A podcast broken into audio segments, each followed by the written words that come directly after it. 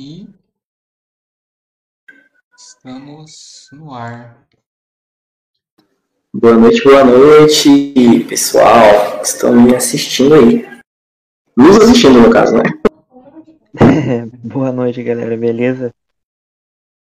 Então, pessoal, como de praxe, né? Vocês já sabem, é, se quiser apoiar a gente aí com o Subpix, basta aí você escanear o QR Code na tela e dá uma passada lá na Academia de Mestres, na, no Turp, beleza? Adquirir lá o curso da Academia de Mestres.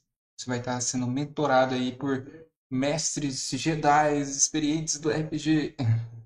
E também aproveita para adquirir também a apostila da Academia de Mestres, que você vai ter acesso aí a um PDF, um e-book aí, belezinha, com mais de 200 páginas de conteúdo aí, é, para você se tornar um verdadeiro mestre Jedi aí do RPG e espalhar a força, né, a palavra aí e diversão para todos os jogadores aí, beleza? E se você é um jogador e está ouvindo e recomenda isso pro seu mestre, né? Você vai assim, ô, ô mestre, você tá, tá de sacanagem, né, pô?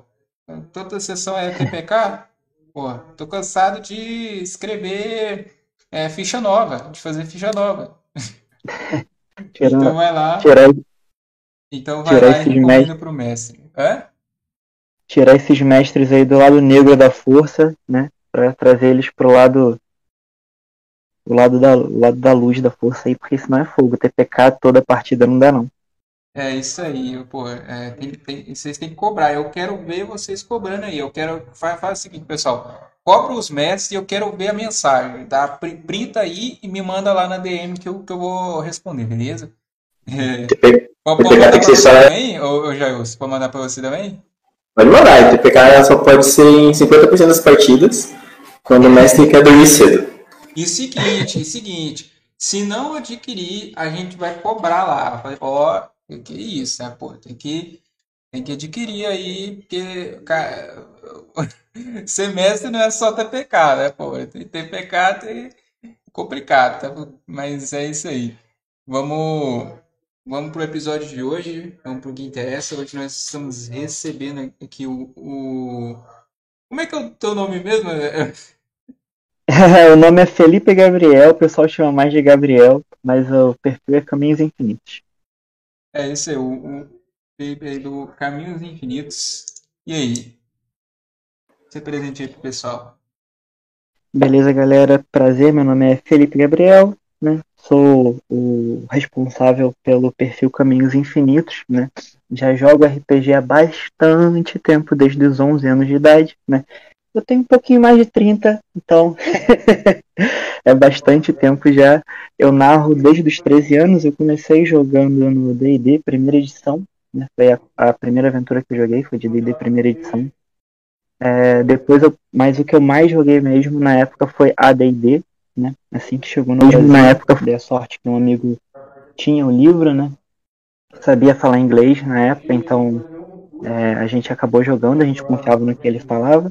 E também joguei alguns sistemas por aí, né? Alguns sistemas antigos que hoje em dia o pessoal quase não joga. Mas o que eu gosto mais é fantasia medieval. Joguei muito storytelling também. Gosto muito do sistema storytelling, Vampiro Máscara, Mago Ascensão, Lobisomem Apocalipse. Né? Joguei muito também, gosto muito. Mas storytelling eu narrei menos. Só narrei algumas campanhas de Mago Cruzado dos Feiticeiros.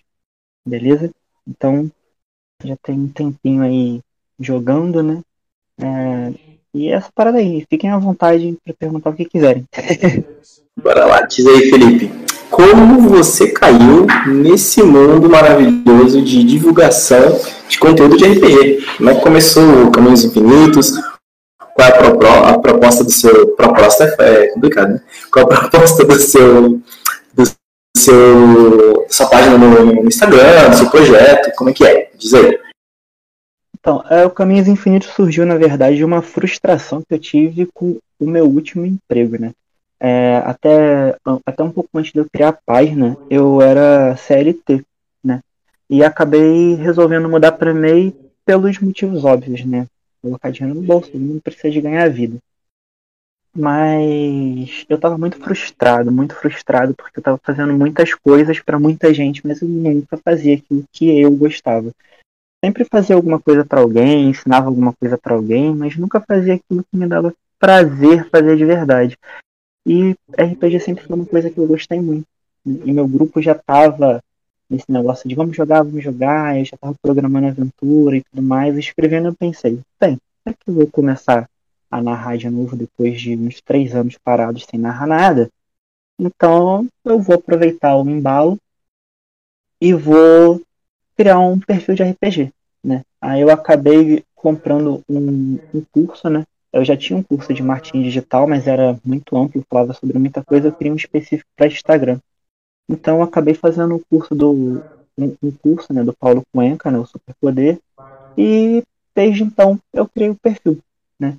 A proposta do, do perfil é ajudar né, jogadores e mestres, né? E também discutir um pouquinho sobre o mundo do RPG como ele está hoje, porque eu acho que todo mundo já percebeu, né? Que o RPG está em ascensão, né? Dá para ver por vários projetos que estão sendo lançados no Kickstarter, né? Tem o projeto do Avatar, agora já foi anunciado o projeto do Batman e tudo mais, né? E outros projetos também.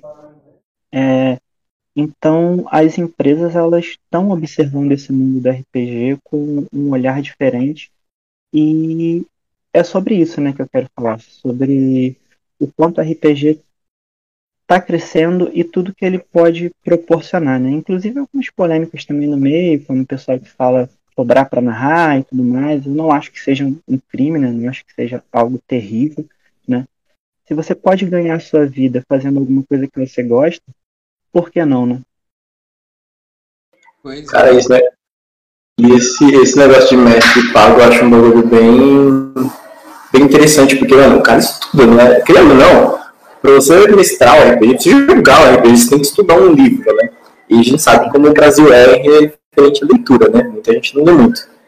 E, assim, é, para você ser mestre, você tem que estudar, você tem que saber o sistema, você tem que ter também, é, você tem que também ter uma plataforma quando você vai mestrar, um, método, e isso é muito legal. Se o cara é bom nisso, se o cara ele é bom o suficiente para ter um produto de qualidade, mestrar é um bagulho, um bagulho que pode render uma graninha, né? E, e com o RPG crescendo no Brasil, quanto mestres aí sendo pagos o, o free, é maravilhoso. É, exatamente. Até o trabalho de vocês também, né, que vocês estavam anunciando aqui agora no início do podcast, né, sobre ter uma apostila para mestres. Pô, isso é super interessante, porque muita gente às vezes quer jogar RPG, mas a gente sabe, todo mundo quer jogar, mas ninguém quer narrar, né? É assim mesmo. O pessoal te convida para você sabe que você tem um pouquinho mais de experiência, não, vamos jogar, mas você que vai narrar. E joga ali na mão do cara, às vezes o cara não tem experiência, chega na hora, a aventura fica meio sem norte, né? Sem pé nem cabeça, até a pessoa começar a pegar o jeito, entender com o que, que ela tem que lidar, que não é só ela inventar uma história, ela tem que saber guiar os personagens por dentro da história, ela tem que saber usar o background, tem que pedir para os jogadores criarem um background, nem que seja de três linhas, rapidinho, né?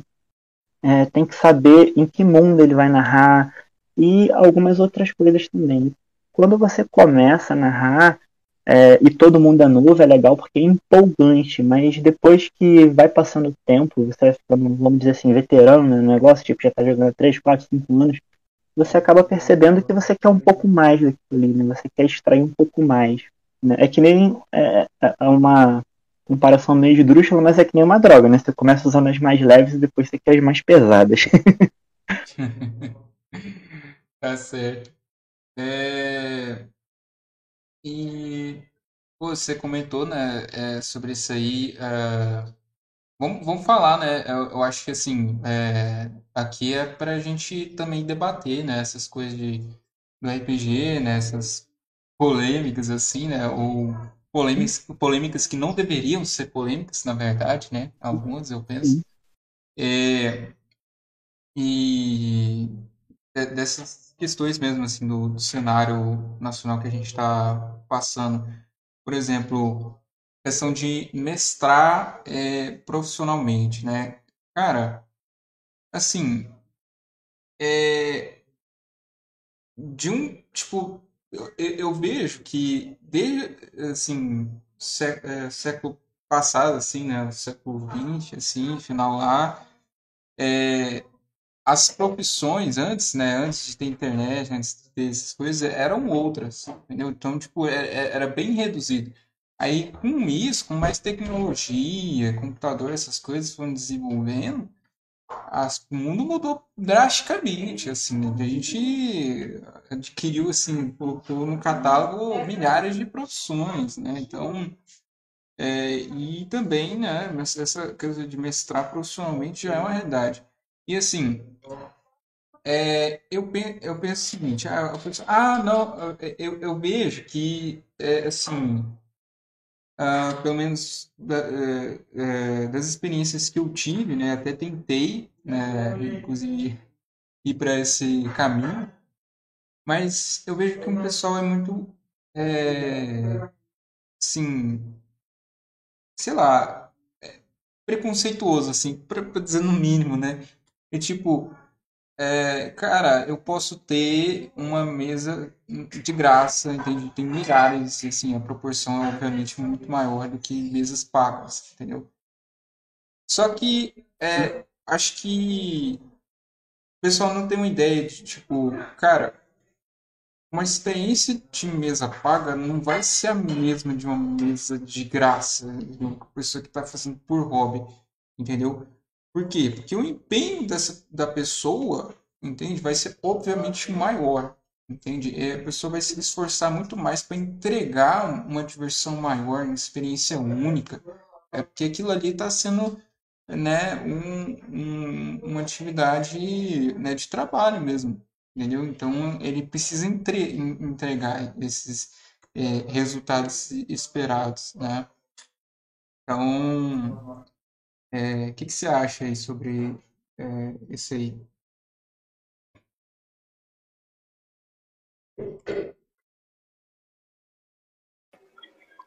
Felipe? É o Necronos. Necronos. Oi, isso aqui. É, Deu uma picotadinha. Ah, mas é, pegando assim, uma carona já, te cortando, né? Você quer falar mais alguma coisa? Não, não, é só, só isso mesmo. Ah, tá. É.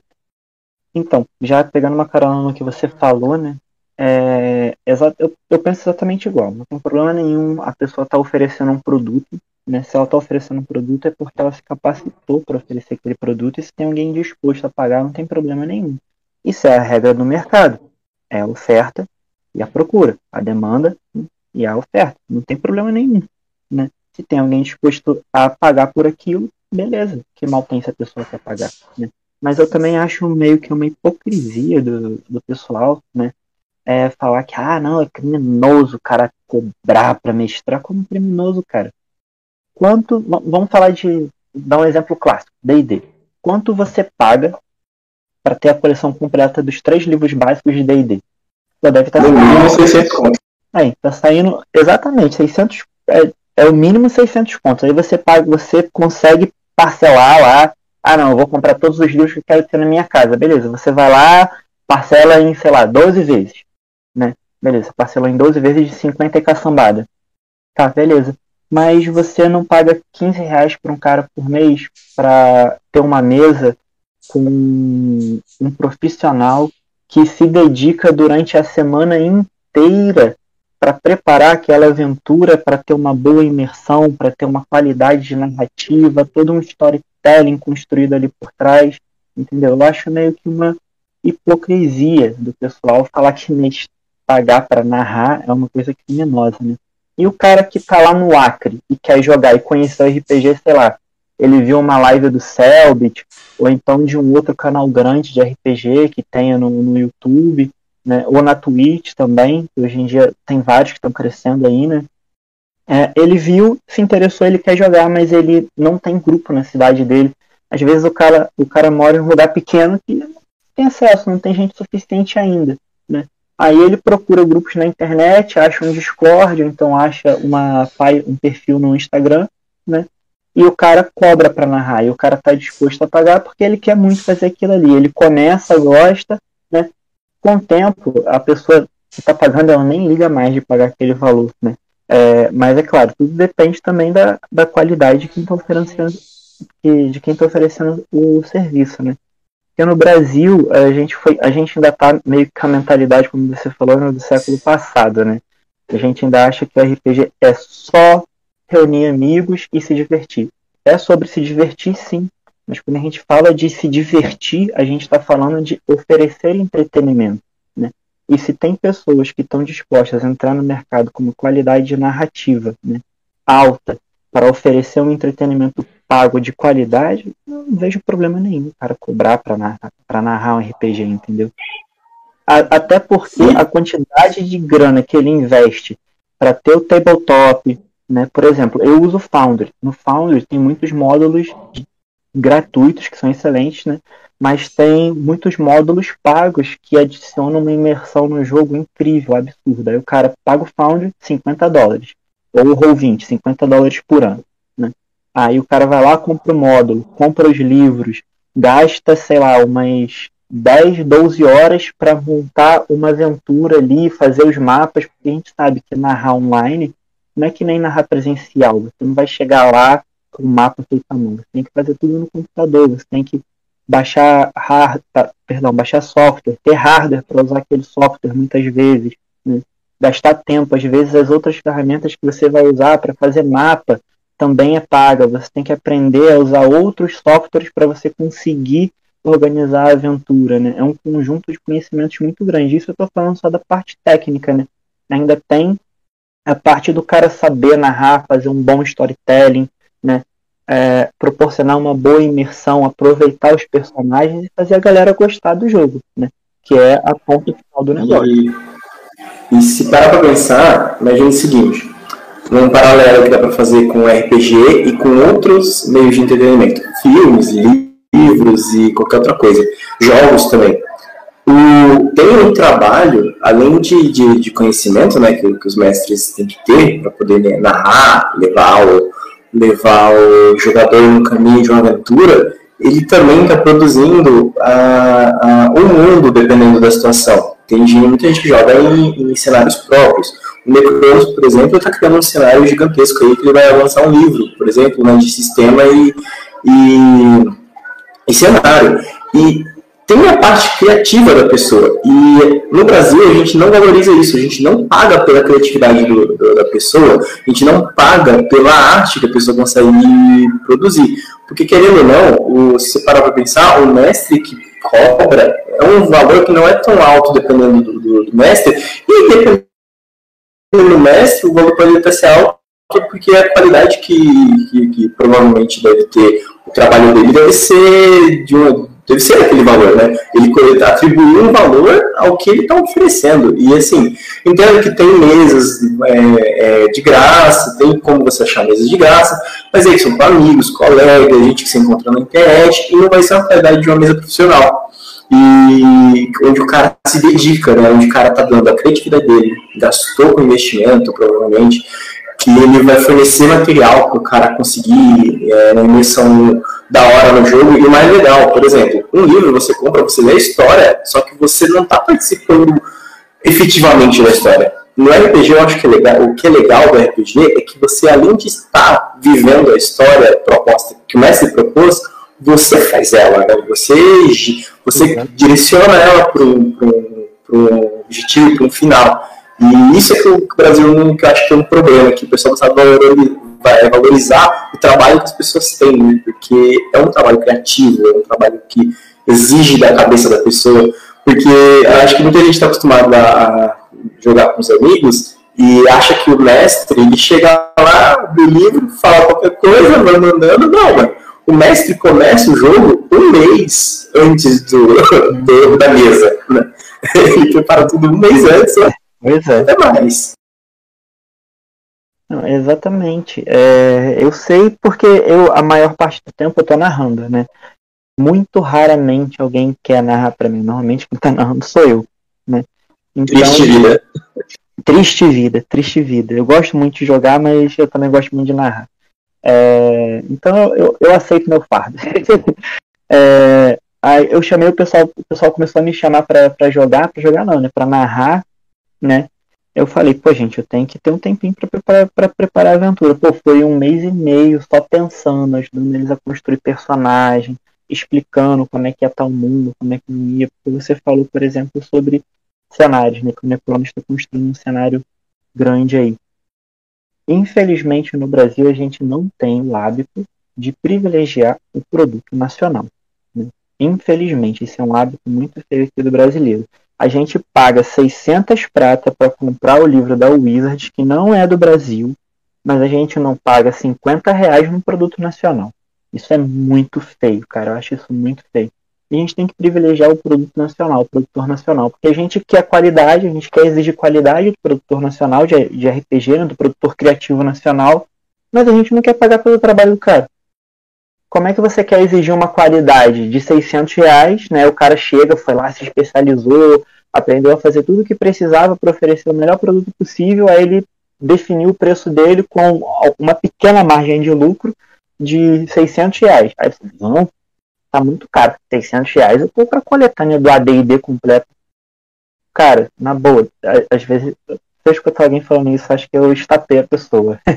acho que eu, eu, saio da linha, eu saio de perto. eu nem falo nada com a pessoa. Fala, não, cara, nem, nem fala comigo, não, você acabou. Né? Porque essa questão do cenário nacional é importante. Como é que a gente vai fortalecer os cenários nacionais se a gente não tem coragem de pagar pelo, pela criatividade do cara? Né? A gente tem essa mania de achar que o artista, né? porque uh, não deixa de ser uma arte, né? criar uma história. Né? Né? A gente tem essa mania de achar que o artista a gente paga ele com divulgação. Né? Ah, não, vou te divulgar lá, beleza, mas isso não é pra ter comida na mesa do cara, não, velho. Ele gastou um tempo da vida dele ali desenvolvendo a parada. Você já viu os Dice Mendigos do, do, do Luba TV? Não, ainda não. Mano, é literalmente isso. É literalmente isso, a gente pedindo coisa de graça, mano, pra artista, mano. O cara que trabalha mesmo, pra um desenho, pra um livro. Cara, Mano, ó, imagina você, ó, você no Caminho Infinito, eu lembro da sua personagem, a, a Julia, né? Você desiste também, né? O trabalho que é pra fazer aquele negócio, eu sei, cara, qual é o trabalho. O Necronos, por exemplo, mano, ele tem um universo inteiro, mano. Eu, eu sei como é que é imaginar. Eu, eu pra imaginar uma cidade já é difícil, imagina um universo. Cara, é, eu sofro muito com isso também. Né? Eu, eu, eu, imagino o trabalho do Necronos, porque eu tenho um cenário que eu já jogo nele há muitos anos. Né? Desde que eu desde que eu comecei, desde que eu abandonei o Forgotten Realms há muitos anos atrás. Né? No finalzinho do AD&D, no início do 3.5 eu criei esse cenário. 3.5 não, 3.0 do D&D. É, e foram anos desenvolvendo o cenário. E aqui a gente jogava hard, porque a galera, eu era o mestre, todo mundo morava aqui em volta da minha casa, né? Então, tipo, na época que eu não trabalhava, pô, dava uma hora da tarde, tava todo mundo batendo na janela do meu quarto, vamos jogar. Todo dia. De segunda a segunda era a gente jogando. Sábado e domingo era virada atrás de virada, era coisa de maluco, entendeu?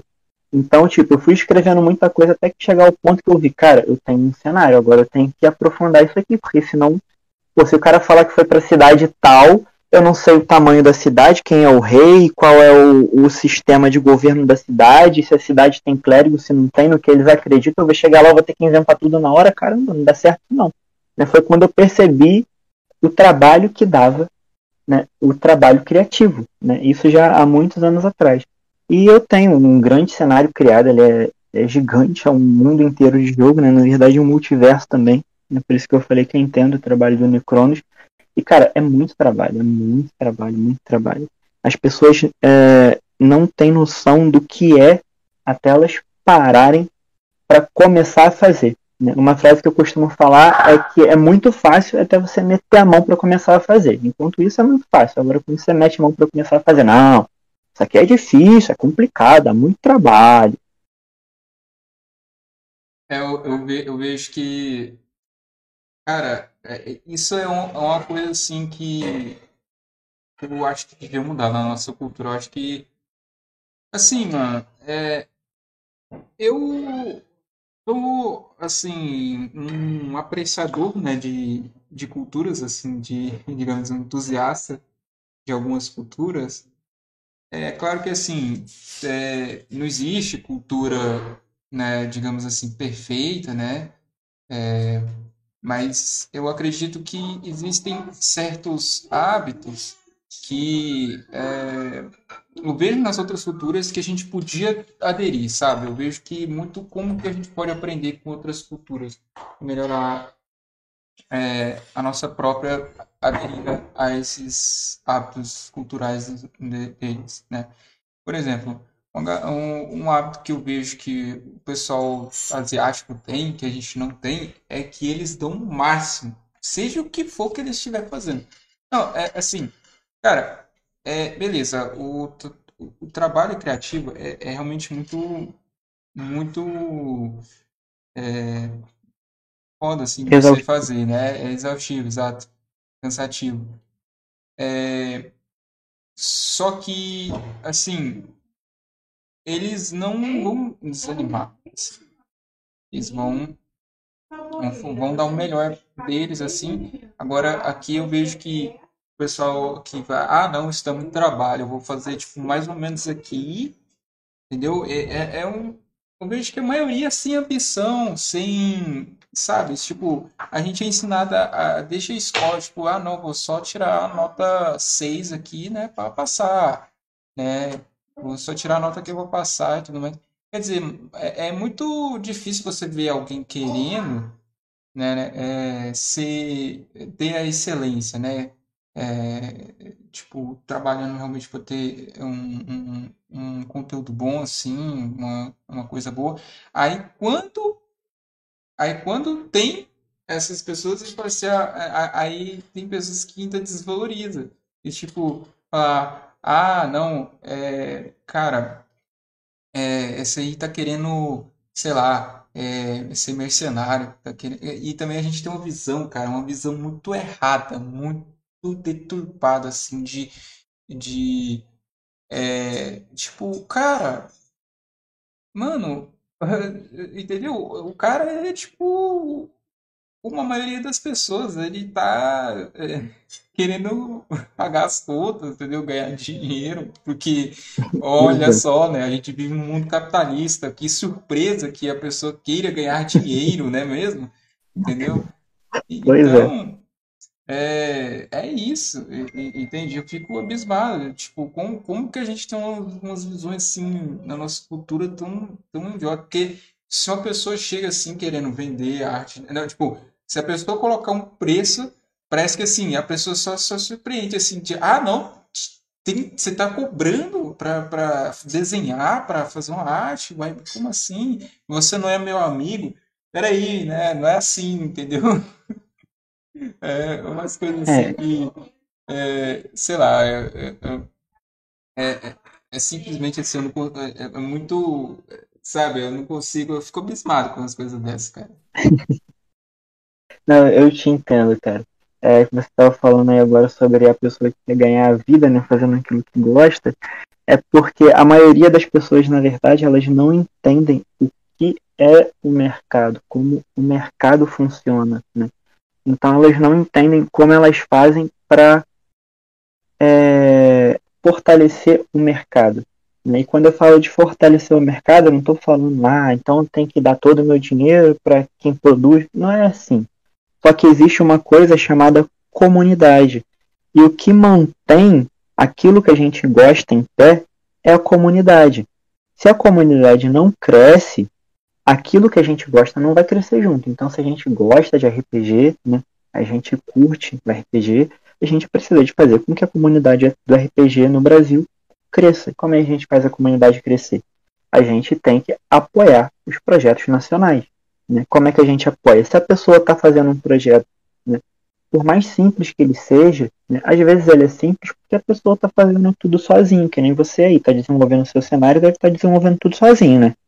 Sim, sim, infelizmente. Infelizmente. Então, É, é o foda é isso, é que assim, cara, é, a, não tem, é muito difícil assim você, é, eu também vejo assim que é muito difícil, digamos, ter, ter um engajamento de pessoas que queiram assim é, entrar num projeto, num projeto criativo. O cara que a gente conversou também, o Alex Smith, ele estava fazendo o Éfero, tá fazendo tudo sozinho Ah, também, ele é- praticamente, assim, sabe? É, o que eu vejo que tem mais, assim, é playtest, né? O pessoal que se dispõe para ser playtest. Mas isso é o que é mais fácil de conseguir. Agora, pessoa assim, pra, tipo, cara, é, sei lá, juntar uma galera, escrever, o- né, para ajudar, né, na criação ali do sistema, né? E é, é, é também complicado porque, é, assim, é, é- porque eu vejo que também, eu acho que isso vai mudar, né? Eu quero ser otimista, eu, né, preciso ser. É, tipo, cara, não tem muita demanda para pessoas que são design de sistemas. Quer dizer, isso é algo ainda é relativamente novo, assim, né? Que, e, né, para para RPG. O que, que acontece é, tipo, a pessoa vai lá, vai, pe- pega um- uma referência, assim, né, de um sistema que, que já tem ali consolidado, muda pouquíssimas coisas, mas pouquíssimas, só para dizer, assim, que, ah, é, digamos, é diferente, sabe? Uhum. É, e coloca e, e- lá, entendeu? Num, num livro, é, muda, tipo, coloca algumas artes aí, faz tal, tal, a- algumas coisas diferenciadas e é, constrói um, um, um cenário a- assim, entendeu? Para, digamos assim, ter uma espécie de, de, de diferenciação. Eu não vejo assim é, que o for, assim, a gente tem pessoas que criam sistemas assim que, que são que têm uma identidade, mas acontece que eu vejo que o, é, isso não é, é trabalhado assim de, um- de uma forma que é, é, eu diria que, digamos assim, tão bem assim trabalhado, entende? O pessoal hum, sabe, é, não explora muito, entende? Os, os próprios sistemas nacionais. É aquilo que você falou, eu acho que é aquilo que você falou, tipo, não, a gente tá, quer pegar D&D, entendeu? Tipo, vai, vai jogar D&D, vai jogar sistemas assim, né, estrangeiros aqui e tá, acaba não tendo um enfoque para cá. E como tem, não o pessoal na comunidade não está dando esse enfoque tão grande para os sistemas nacionais, aí acaba que não tem tanta, tantas pessoas assim, né, engajadas para construir novos sistemas. É, é basicamente isso que eu queria falar. Sim, é, por exemplo, aqui em casa eu tenho um, um livro de RPG que ele é muito antigo. Ele, se eu não me engano, ele é o primeiro cenário de, de fantasia espacial que foi lançado, né? Não é que foi lançado no Brasil, não. É que foi lançado no mundo, né? É, é o Millennia, né? Eu comprei esse livro há muitos anos atrás, 1900 e bolinha, né? Ó, tá entregando a idade, hein? eu já falei que eu tenho um pouquinho mais de 30. Eu, vou falar, eu tenho 34, já tô. Já sou, eu sou literalmente o tiozão aqui da casa.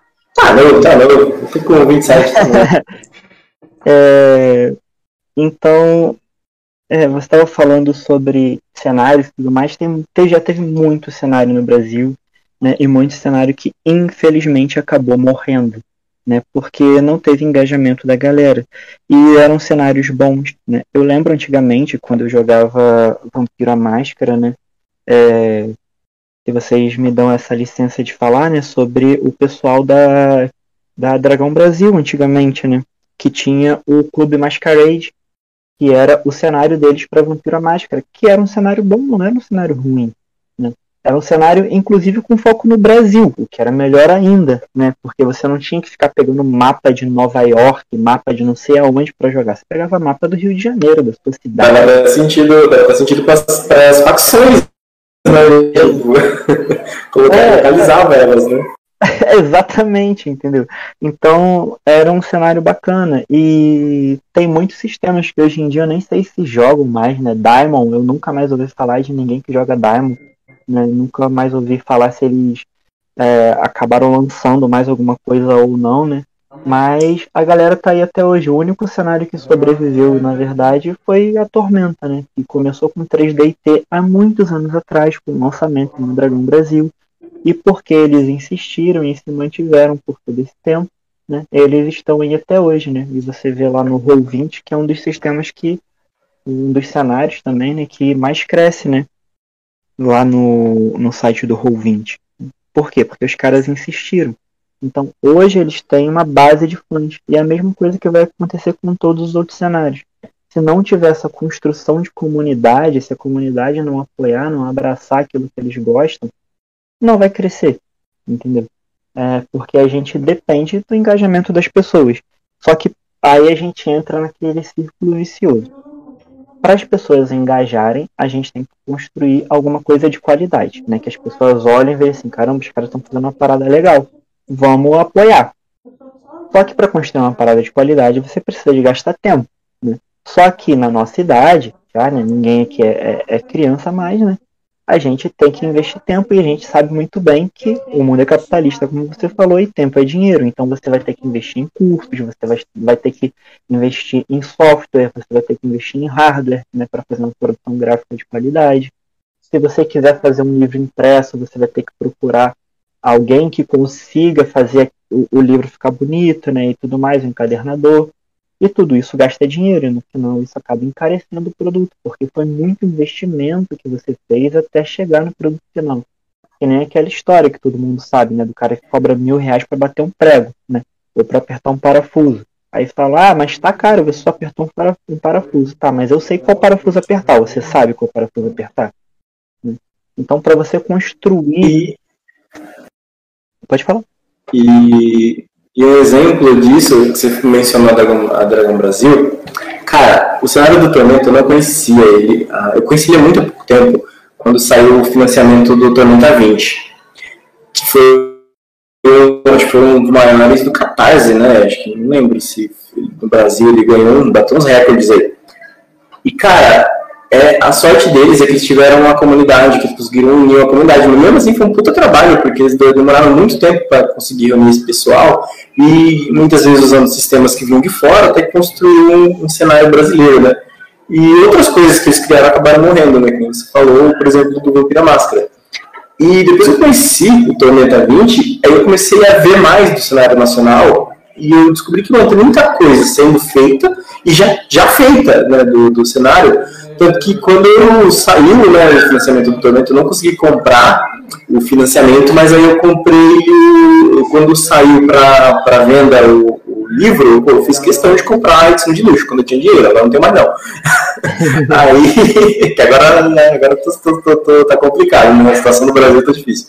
Mas uma coisa que eu quero muito é, quando me, so, me sobrar tempo, assim, eu procurar mais coisas sobre o cenário brasileiro e as, as, as coisas que estão saindo hoje, eu ajudar, mano, de algum jeito, comprar, nem que seja a edição, a edição normal, mas uma coisa que, que, é, que é o que eu queria falar. Por exemplo, você falou que tem especiação, tem material.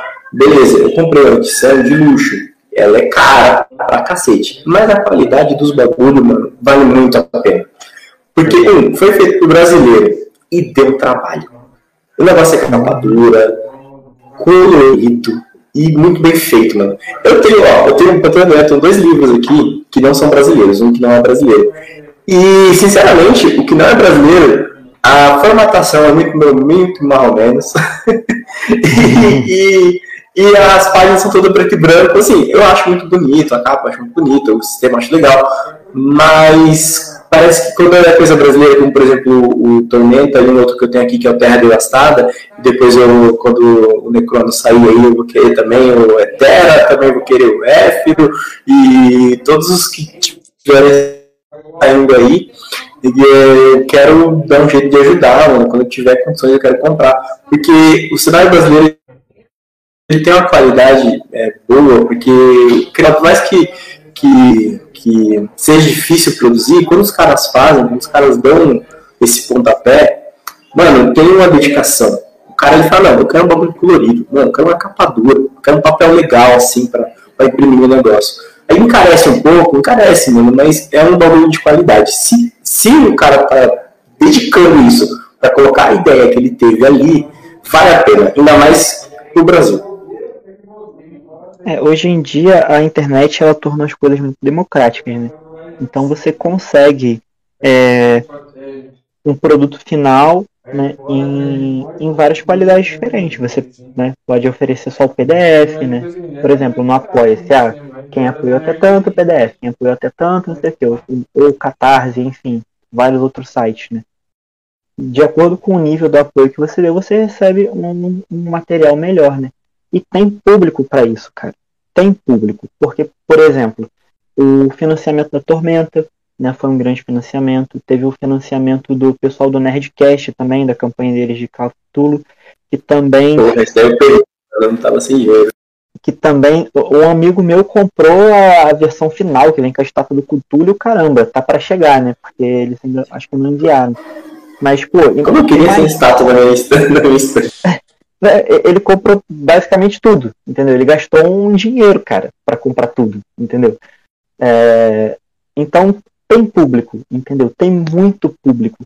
O negócio é você conseguir juntar esse público, né? Porque, como eu estava falando, é sobre essa criação de comunidade. A comunidade do RPG, eu peço desculpas se tiver barulho aí, é porque aqui em casa tem um montão de cachorro e eles podem latir qualquer instante, tá? É, eu, tenho, eu tenho uma criança que ainda não gritou, mas já ela grita, se preocupa. Beleza, tranquilo. É, então, a comunidade do RPG no Brasil, ela ainda é muito difusa. O pessoal ainda não se concentrou para aprender que ele, que se a gente se unir, né, se o pessoal se unir, é, escolher um produto, não, pô, vamos ajudar essa galera aqui. Vai sair produto de qualidade, cara. Não tem como não sair. Tem muita gente aqui trabalhando há muito tempo e já com muita experiência. O Tagmar, por exemplo, é um sistema muito antigo, né?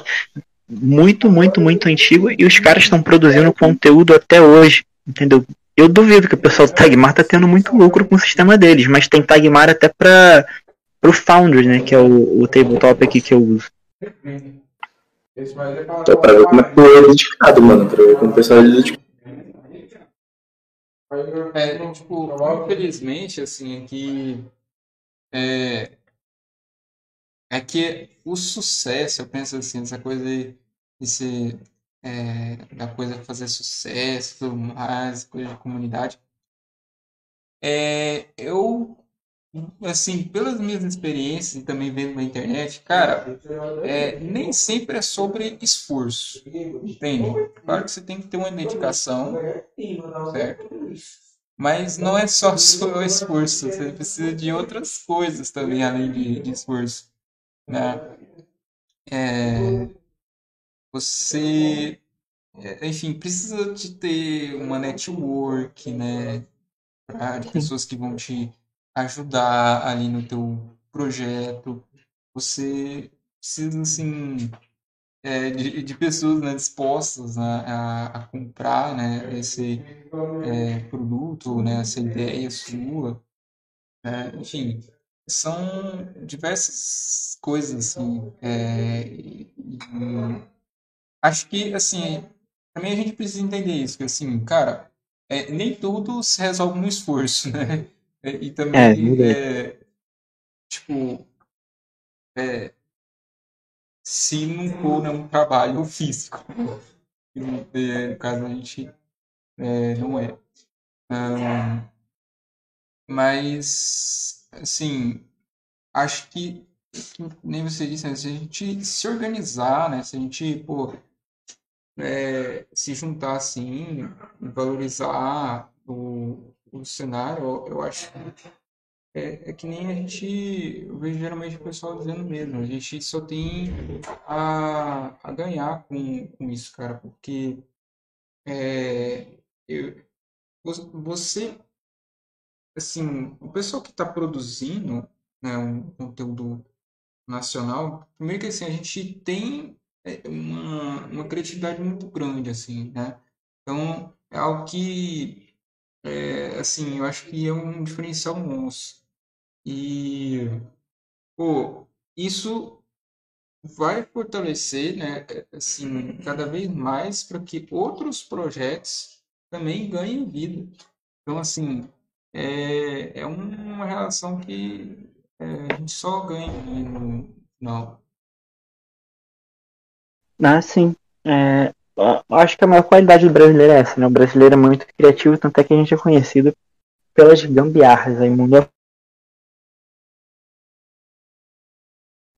a gente tem essa capacidade de analisar as coisas, né, e juntar coisas que não tem nada a ver, né, e acabar criando uma coisa totalmente nova, né. Acho que é uma característica assim é, natural do, do povo brasileiro, né. Mas infelizmente também como característica natural nova a gente é muito crítico, né, do, do, do, do trabalho alheio. Você estava falando que precisa também de outras características, eu concordo que precisa sim, né? E também e não só do que você falou, mas também da compreensão pela parte do produtor, né, de como ele vai começar, né?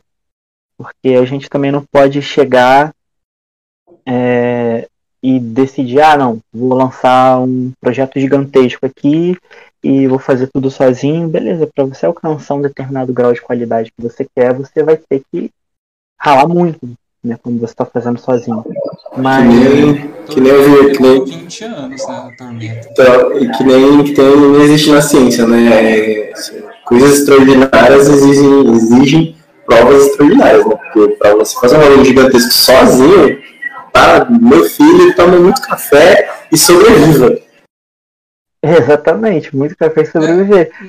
É, na verdade, não, não tem como, cara. É, é, é assim, é, grandes projetos né, não tem como você fazer sozinho assim. É claro que tem pessoas aí que vão, vão, vão fazer assim, mas é algo menor, assim, né? Sistemas menores, assim, cenários menores, beleza. Só que, tipo, é, você para fazer algo grande precisa de mais pessoas, senão trabalho infinito. Não tem como. Exatamente. Exatamente, não vira trabalho infinito, porque quando você vai se aprofundando, né, para fazer, porque quando a gente fala de qualidade, a gente fala de profundidade, né? É pegar alguma coisa e destrinchar ela até um ponto onde um, a maioria das pessoas não chega, mas que a qualidade final no projeto se torna visível, né? É uma coisa que deu muito trabalho, que é muito complexa, mas que você consegue transmitir com simplicidade porque você se aprofundou para conseguir fazer aquilo, né? Então, quando a gente fala, sei lá, de criar um cenário, ou criar um sistema, né? Ou criar um, um, um card game, ou qualquer coisa do tipo, né? A gente está acostumado a pensar no, no resultado final, né? Mas quando você começa a fazer, você vê o trabalho que dá, que aí você precisa.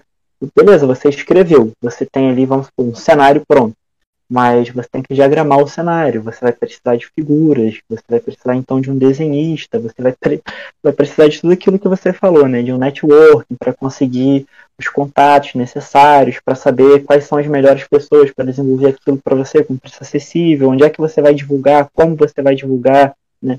Então o trabalho começa a crescer e realmente se torna um trabalho infinito, né? Mas do outro lado, a gente também tem a comunidade que tem que olhar né, para as pessoas que estão se esforçando sim, né, sim. É, e apoiar. Né? Se você gosta, então, para você que está escutando aí, se você gosta do trabalho de alguém, apoia. Né? Apoia o trabalho do cara, de, né, nem que seja da menor forma possível, porque quando a gente fala de comprar o produto de alguém, né, é, comprar o produto é como se fosse o maior elogio que você pode fazer à pessoa, né? Porque você fala assim, eu confio em você que você vai fazer uma parada legal, então eu vou botar um pouco do meu esforço, do meu tempo aí no seu, no, no seu negócio e eu vou comprar o seu produto. É melhor do que você chegar pro cara e falar assim, não, eu vou te divulgar lá na minha página que tem 100 mil inscritos. Eu não quero, meu irmão. Eu quero que você, se você comprar a parada, eu tô feliz. ah, e um bagulho assim, de é coisa que eu acho interessante é o seguinte, beleza, você não pode adquirir o negócio da, da pessoa. Aí você não vai pedir nada de graça. Mas se você quiser apoiar de alguma forma, sei lá, compartilha, fala, ó, oh, mano, tem um pessoal aqui fazendo. Porque, imagina o seguinte, você, você não tem o dinheiro para adquirir um, um, sistema. Aí você fala pro seu amigo, olha, esse, esse cara aqui, ó, tá gerando sistema. Aí esse seu amigo compra e te empresta. Olha que maravilha. É, pois é, já ajudou o cara. Eu acho que assim, melhor do que compartilhar, pessoal, é você compartilhar e falar né, bem ali do, daquilo que você está compartilhando e você convencer a pessoa a comprar, né? É. É, eu gosto muito de quem compartilha, galera que compartilha, que fala bem, pô, obrigado a todo mundo que fala bem de qualquer coisa do cenário de RPG, porque tá ajudando a crescer a comunidade. Mas se você tiver condição, apoie os produtores de conteúdo. Você é reto aqui. Coça o bolso, cara. Dá uma coçadinha no bolso. 5, 10, 15, 20 reais não vai te matar no final do mês. Deixar de fazer um lanche para apoiar alguém não vai te matar. E quando você vê que o cara produziu uma parada legal, você vai falar, pô, eu ajudei o cara, bacana. Você vai sentir que você participou, isso vai ser legal para você. Cara, e tem coisa assim, tipo, por exemplo, um PDF, de, dependendo de sistemas pequenos, ou de sistemas até que são grandes pra cacete, mano, é 15 reais, 20 reais, dependendo da situação, porque é, geralmente quando a pessoa está produzindo, ele quer que as pessoas joguem no sistema dele, querem que jogue o sistema, sistema dele. Obviamente, um bom material impresso é muito mais caro. Imprimir livro é caro pra cacete. E assim, eu não sou nenhum grande produtor de, de conteúdo sobre RPG, nem estou pensando em produzir um, um, um, cenário, né? Não sou nem maluco, porque eu, eu, eu admiro muito vocês, cara. Vocês têm muito coragem e, sinceramente, assim que sair, qualquer coisa que vocês fizerem, eu vou atrás e falar, mano, eu quero isso aqui pra mim. Porque eu, eu, eu, gosto, mano, das coisas que, que é produzido pelos brasileiros. Isso. E... O pessoal pode pegar empréstimo aí com o banco ou com a Jota aí. Não, aí já é demais. Mas, cara, assim, por exemplo, que nem eu falei, eu comprei dois, dois, dois livros nacionais, que foi o que eu consegui comprar foi o Tormenta, a edição de luxo, e o, e o Terra Devastada. E quando as condições para melhorarem, eu vou comprar mais coisa brasileira também, porque eu gosto das coisas brasileiras. E, assim, mano, valeu muito a pena. Eu gosto, eu gostei do que. Porque tem um, tem um diferencial mano, no bagulho brasileiro. Quando eu vi, por exemplo, o Terra Devastada. O Terra Devastada ele é um sistema de zumbi. E é nos tempos de hoje. Mano, mencionou Amazonas, Beleza, Pará, mencionou um monte de coisa no livro que você nunca vai ver isso no livro de fora. Nunca. Só se o cara for no Brasil, mas se o cara não fosse, não vai ver isso. Você vê Nova York, você não vive Nova York pra saber. A ambientação é diferente, mano. É, ter um bagulho ambientado na, na, na, na, na sua casa, digamos assim, digamos assim né? É, é muito mais. É, é, eu acho que dá um prazer melhor, assim. Eu acho que dá uma, um aconchego, assim, né? Acalenta os nossos corações. Exatamente. Outra parada que eu acho muito legal também de apoiar o produtor nacional, sabe qual é? Que você pode trocar uma ideia com o cara.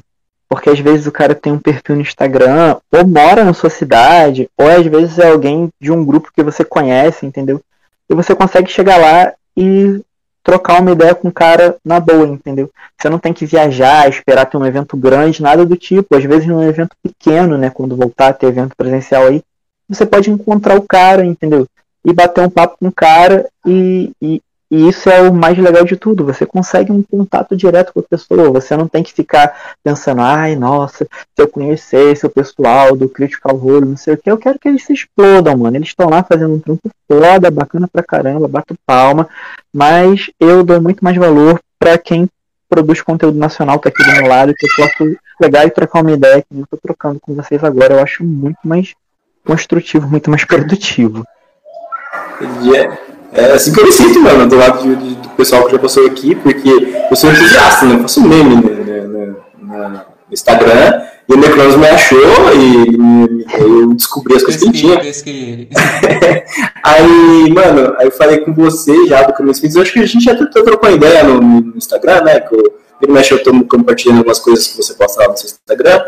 E, e o pessoal do Éfiro, o pessoal que a gente já pessoal da taverna aqui, da Taverna Central, a Taverneira, o pessoal do Brasil Unidade que a gente entrevistou aqui, mano, são pessoas daqui do Brasil, mano, é muito legal. Pô, eu, eu, teve um episódio ali que a gente tava falando de Matinta Pereira. Os gringos vão ouvir isso aí e não vão saber o que, que são. É isso aí.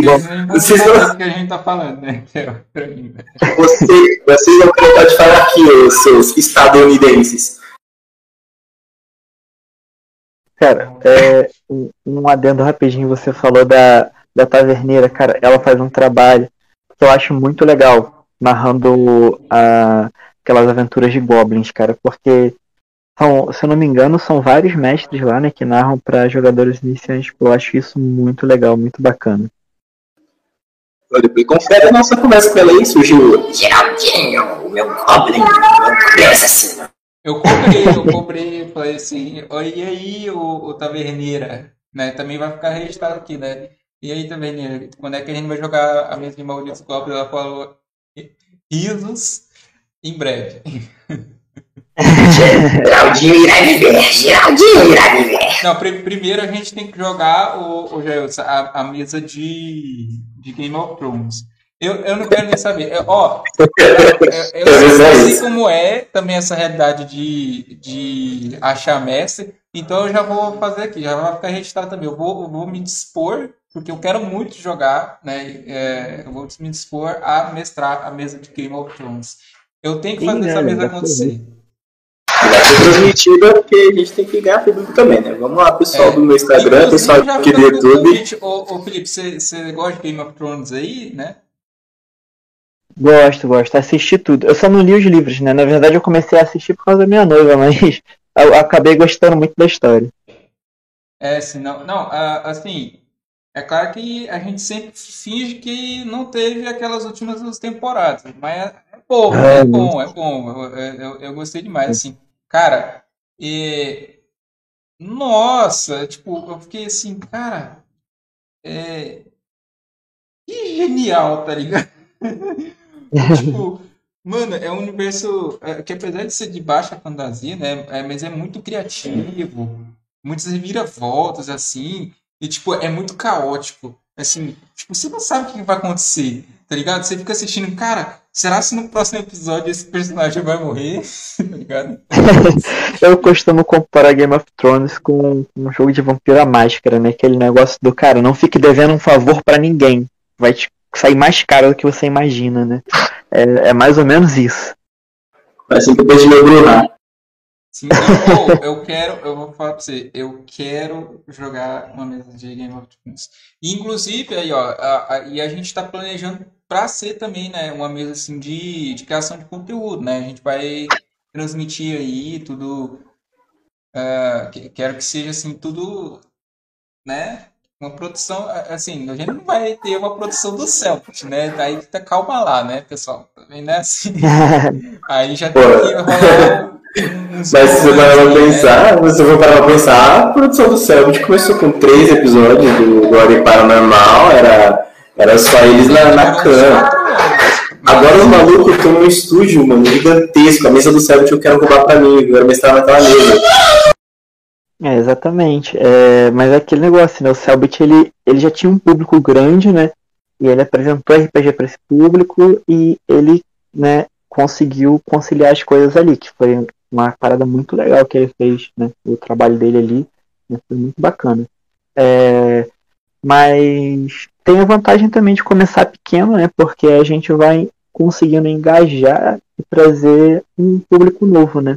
Porque muita gente que tá lá, às vezes, assistindo a mesa do Selbit também, eles assistem porque eles gostam, acham legal tal, pá, mas eles muitas vezes não vão jogar. Né?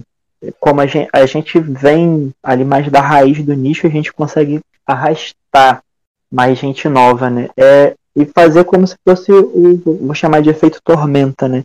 Com o passar do tempo, aumentar a comunidade, criar essa comunidade em volta do, do nosso universo de narração, né? Eu vejo ao longe uma nuvem rodeada de RPG se aproximando dos litorais do Brasil. A tempestade de jogadores andariando nerds e mais nerds por todo o território nacional. Mas. oh, uma coisa que eu. Não, e eu já tô com uma ideia aqui. Ao invés da gente, tipo, é, é, pra mesa de Game of Thrones. Porque assim, por exemplo, cara, um diferencial do RPG do Celtic. Ele é brasileiro, cara. É nacional. O, o, o, cenário que ele usa é aqui o Brasil, né? E tudo mais. E, e, e eu acho que, assim, na, na minha mesa eu vou, vou começar a aderir isso aí. Eu vou, vou não só, é, digamos assim, fazer o discurso, né? Vou também colocar o meu discurso na prática. Vai acontecer aqui no Brasil em tempos medievais. Ai, sim. Bacana, cara. Bacana. Bacana pra caramba. Tem Nossa, muita eu, margem. Eu, eu, eu, fiquei com essa pira, cara. Já teve tempos assim que eu fiquei com essa pira. Tipo, É porque assim, a gente não pegou a época medieval, né? A gente é, pegou uma outra época aí, mas, cara, eu fico imaginando, cara, como que seria um Brasil medieval, mano? Seria muito foda, né? Não, e outra, a gente tá falando de RPG, né, cara? A gente tem total liberdade para criar. Você pode inventar que na sua história o Brasil foi descoberto em 1200. O que que tem? Alguém chegou aqui muito antes, por um outro lado, que ninguém sabia. Não tem aquelas histórias lá de Terra Brasilis que dizem que descobriram o Brasil em 1100, não sei quanto, blá blá blá. Porque não pode ser algo dessa época e por algum motivo tudo se devastou e depois ele só foi redescoberto, né, entre aspas, em 1500. Qual o problema? O problema é que a gente está falando de RPG, pô.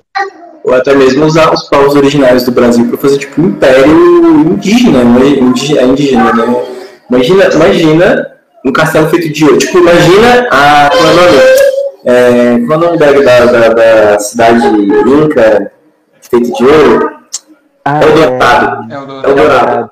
Imagina Eldorado ser o centro né, dos, dos impérios das, da, da, dos povos originários aqui da América do Sul.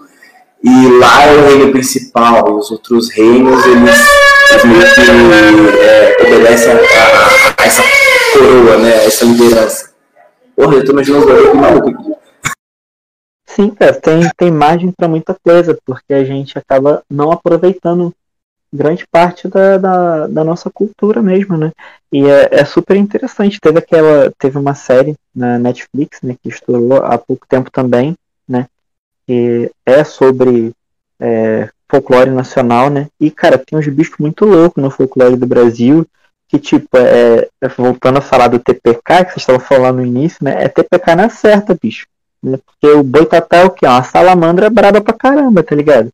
Você encontra um boitatá, uma cuca, até um, um saci mesmo, um bicho doido desses aí. Ó, uma pinguari, pesquisa aí depois pra você ver esse bicho. É, não, é, cara, e tem muitas outras criaturas que a gente não tem nem noção. Se a gente começar a explorar essa parte do regionalismo, do folclore nacional, putz, vai achar cada bicho muito louco, velho.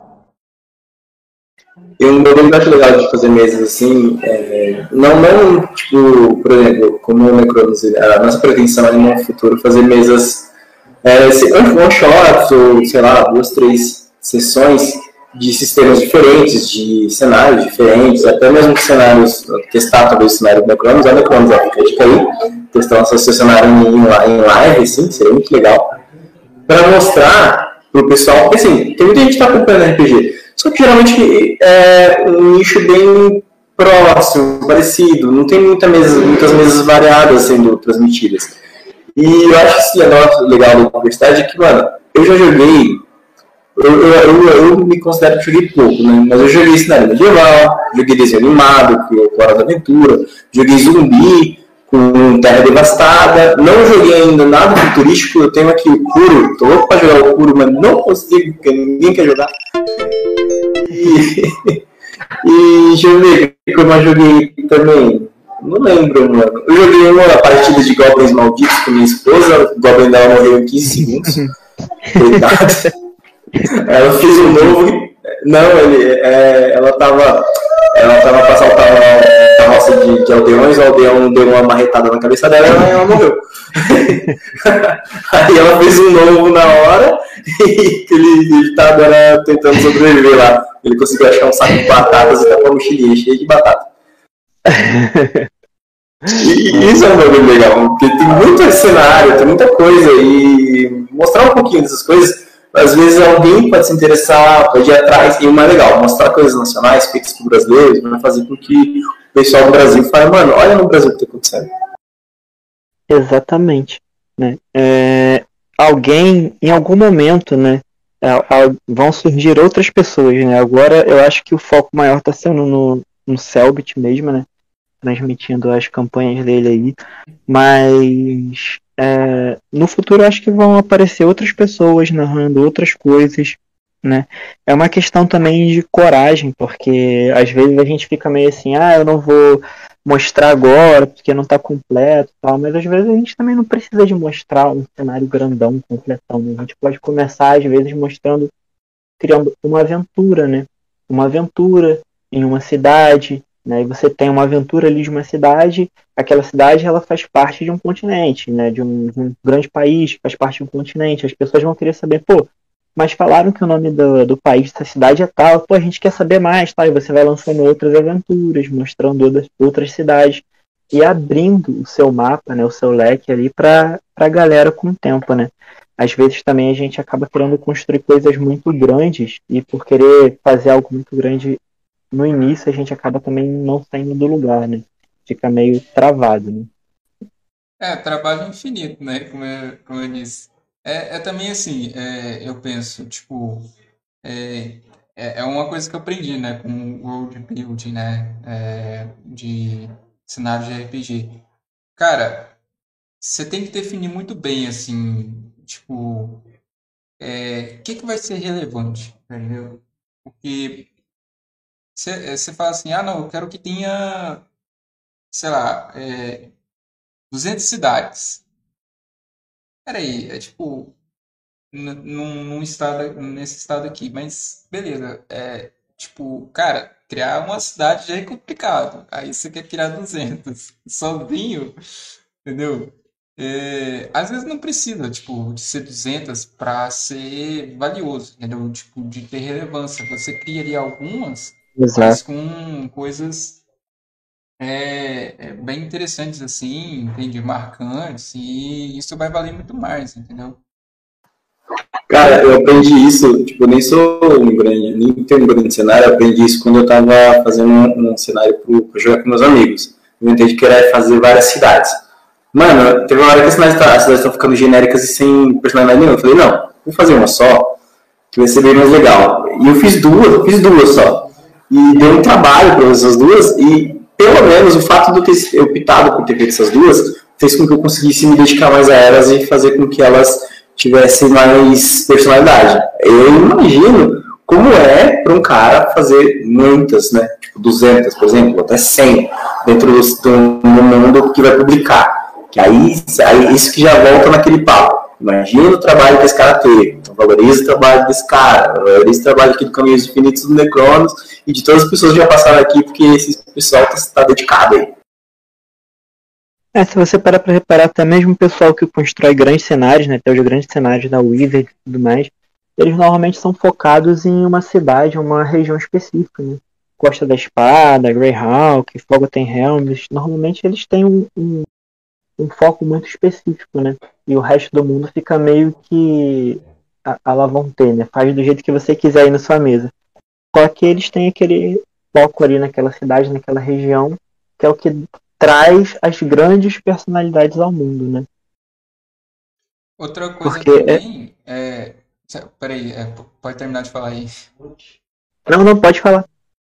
Ah, então, é, é, que outra coisa também é que assim, é, também já fica outra dica pro pessoal aí não se preocupe muito, assim, tipo, com muitos detalhes, assim, do, quando você for uhum. criar uma cidade, assim, de cenário de, tipo, não, tem que ser desse jeito, assim, aqui e tudo mais, vai ter essas, essas coisas. Ah, ah, porque, assim, cara, eu,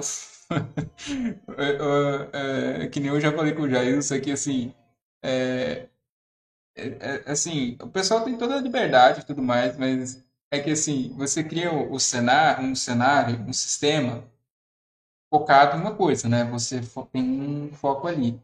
Aí vai ter gente que vai pegar o teu sistema, o teu cenário, e, tipo, pega o sistema e fala assim, como é que seria isso se eu colocasse no cenário de Star Wars, tá ligado? exatamente, Aí, tipo, exatamente. Desvia muito, assim, mas demais, assim, do, da proposta inicial. Mas é cada um com os seus cada um, né? Eu, eu às vezes pego o, o, o cenário assim, aí eles tipo. É, é, faz, faz tanta modificação assim, né? Que.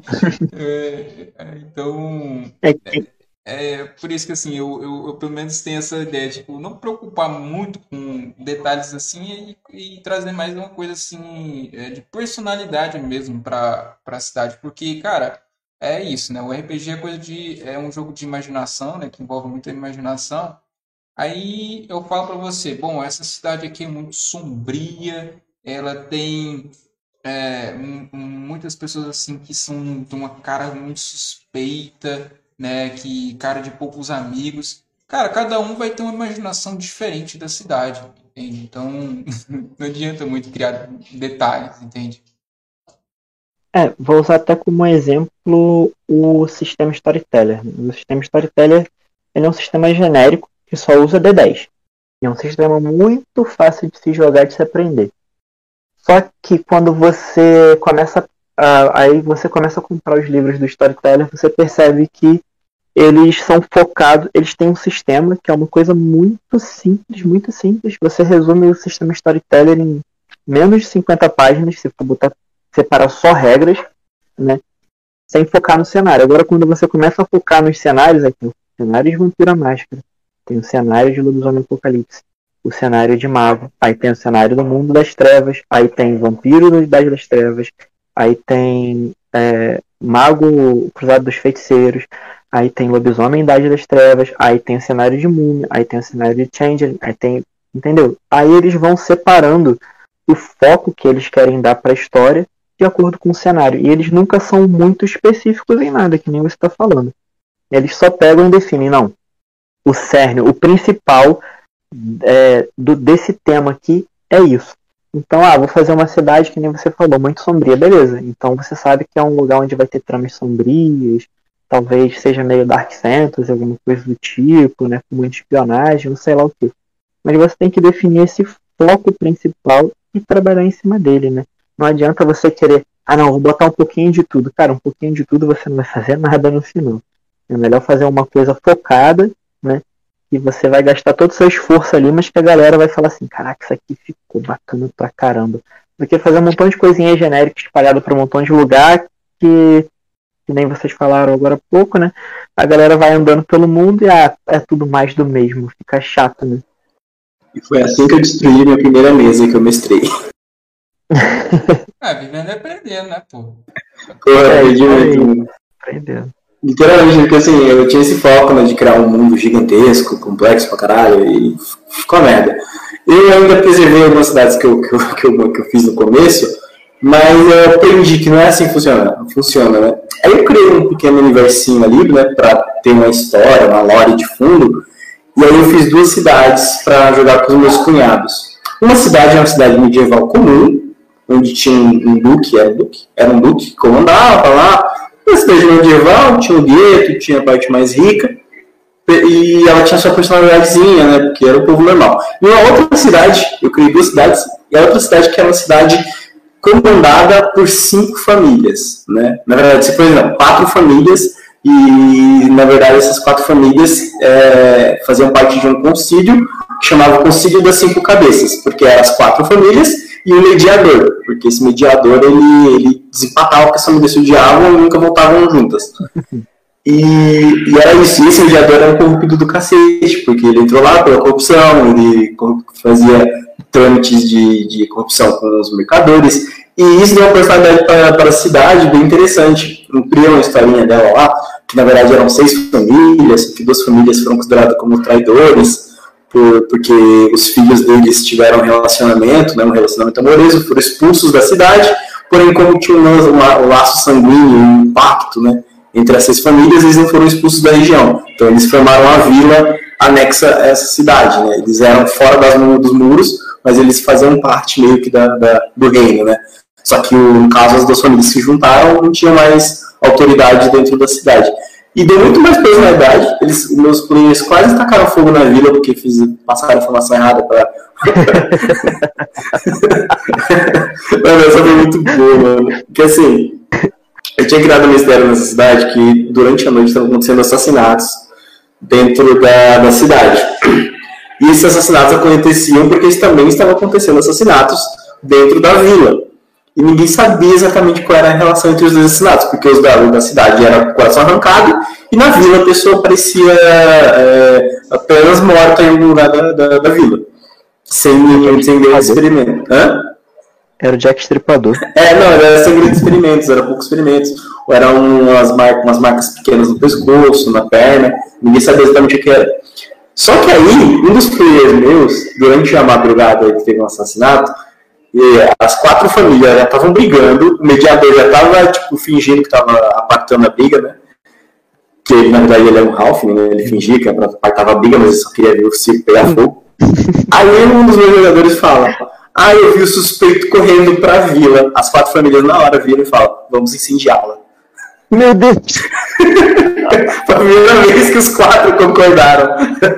Caraca, meu Deus do céu, cara terrível, velho. Que desfecho terrível, mano. Caramba, nego é mal, velho. Que Não, isso. mas eles conseguiram dar um jeito. Eles, eles foi, foi, foi uma, nossa, uma cena muito bizarra. Porque tiveram que. Um fica, ele, é, parte do grupo ficou segurando a, a, a, os do exército, né? Tipo, segurando não, né? Segurando a, os quatro líderes, falando, não, não é assim, a gente só viu o cara correndo naquela direção, mas ele não foi pra vila.